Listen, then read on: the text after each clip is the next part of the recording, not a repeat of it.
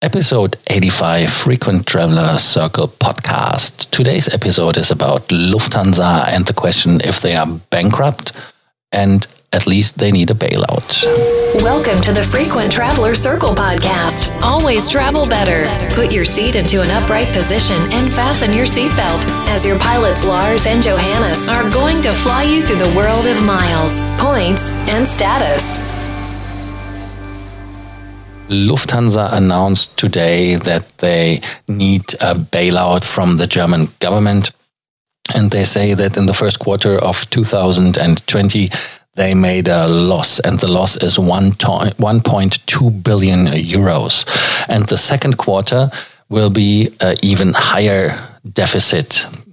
Why? Because the flying stopped for them in March, the flight plans, and so that is uh, in full swing of course, for the second quarter. And um, Lufthansa says they have, uh, after getting some credit lines, 4.4 billion euro in liquid assets. And um, of course, they expect in the next weeks that this will be further and further reduced.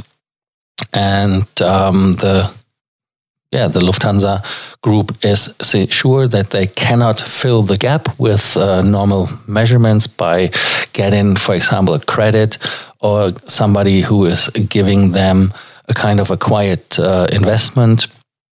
Or now they are looking for a government intervention that the government takes parts of Lufthansa. European biggest airline made, uh, like I said, in March, uh, 1.4 billion loss in revenue.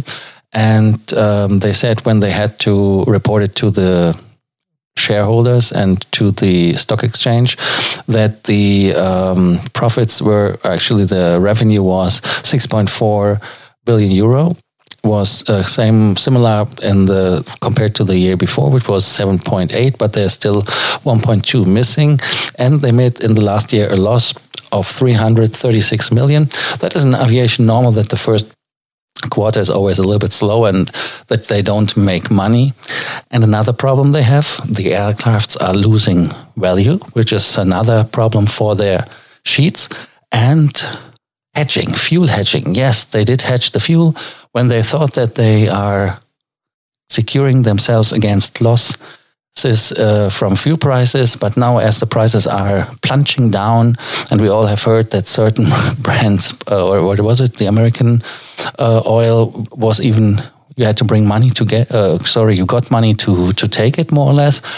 And that is, of course, for them a problem as they have to pay even they don't use it because they have an agreement that they need this amount of fuel. So there has to be done something. And to get all going and keep it going even after corona they're in strong discussions with the governments in germany for lufthansa in austria for austrian airlines in switzerland for swiss and in belgium for the uh, brussels airlines. And so they are very confident that they get a solution with each government. Another interesting move came from Ireland, from Ryanair CEO Michael O'Leary, who said that the Lufthansa and Air France are using the COVID crisis to get unbelievable high amounts of money from the states, and um, yeah, that they can conquer the market afterwards. And Ryanair said, "No, no, we don't need money. We have cash enough." Yeah, that is uh, interesting when it comes from him always. Sometimes you don't know if he's really um, thinking that what he says or it's just some uh, PR stunt to be in the press. But on the other side, Singapore Airlines, for example, they took, what was it, 12 billion uh, to conquer the market afterwards. They raised cash from their investors. If there's an airline which is struggling after the COVID crisis or even now, that they can take over aircrafts and expand so they are seeing an advantage in doing it. Let us know what is your opinion on it. Are you thinking that Lufthansa is in a bankrupt state, or is it just something what they use to get money from the government, like Michael O'Leary says? And like always, don't let us only know what you think about that. If you have any question in regards of more points, more miles, more status, do not hesitate to contact us In the show notes are the links, like always. And do not forget to subscribe that you do not miss any of the new episodes of the Frequent Traveler Circle podcast. Thank you. Thank you for listening to our podcast, Frequent Traveler Circle. Always travel better and boost your miles, points, and status. Book your free consulting session now at www.ftcircle.com now.